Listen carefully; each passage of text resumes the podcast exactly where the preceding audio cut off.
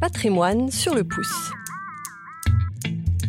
Des podcasts proposés par la Maison du Patrimoine pour explorer Quimper, ville d'art et d'histoire. Cette nouvelle série est consacrée à Quimper en fête. Aujourd'hui, cavalcades et confettis.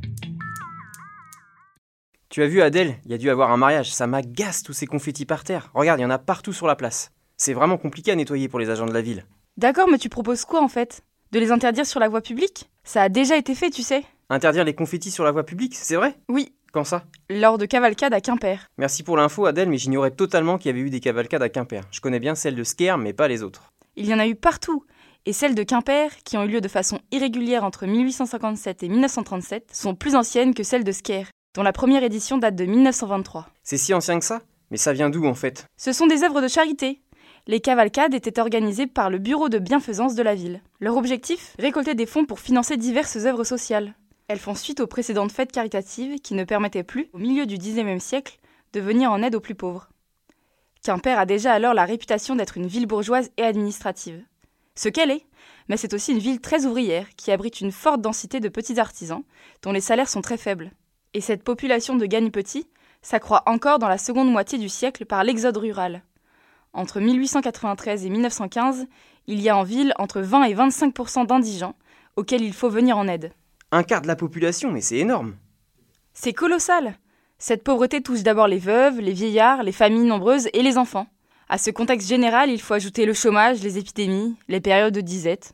Pas très réjouissant tout ça. La ville bourgeoise, en gros, ce n'est que de la façade. Par conséquent, la cavalcade du bureau de bienfaisance est plutôt la bienvenue.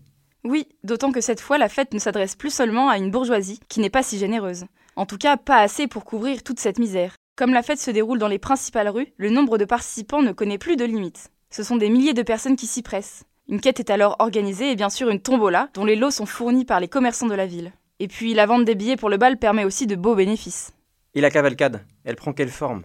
Comme son nom l'indique, il s'agit d'abord d'un défilé de cavaliers encadrant dans un premier temps un personnage important.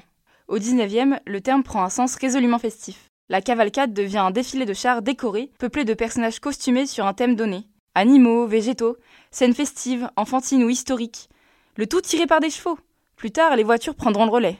Comme aujourd'hui Et les bénéfices alors? Ils sont répartis entre différentes œuvres de charité. En 1906, par exemple, le bureau de bienfaisance en garde la moitié. Le reste est réparti entre les écoles publiques, la mendicité, les enfants assistés, ceux de l'asile d'aliénés, l'orphelinat, les filles mères. Ils peuvent aussi servir à acheter de la nourriture ou des vêtements qui sont ensuite redistribués. C'est une bonne chose, mais bon, les confettis, on en parle les confettis? Mais détends-toi, Marc Les confettis sont le symbole même de la fête.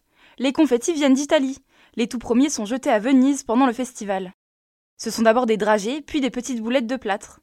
Les petits ronds de papier qui te font râler font leur apparition en 1891 lors du Festival de Paris. Leur usage se répand très vite et prend des proportions qui vont alerter les autorités. Et tu sais quoi? L'arrêté de la cavalcade de 1906 en interdit l'usage lors du défilé. Ah, tout de même J'aurais dû vivre en 1906 alors.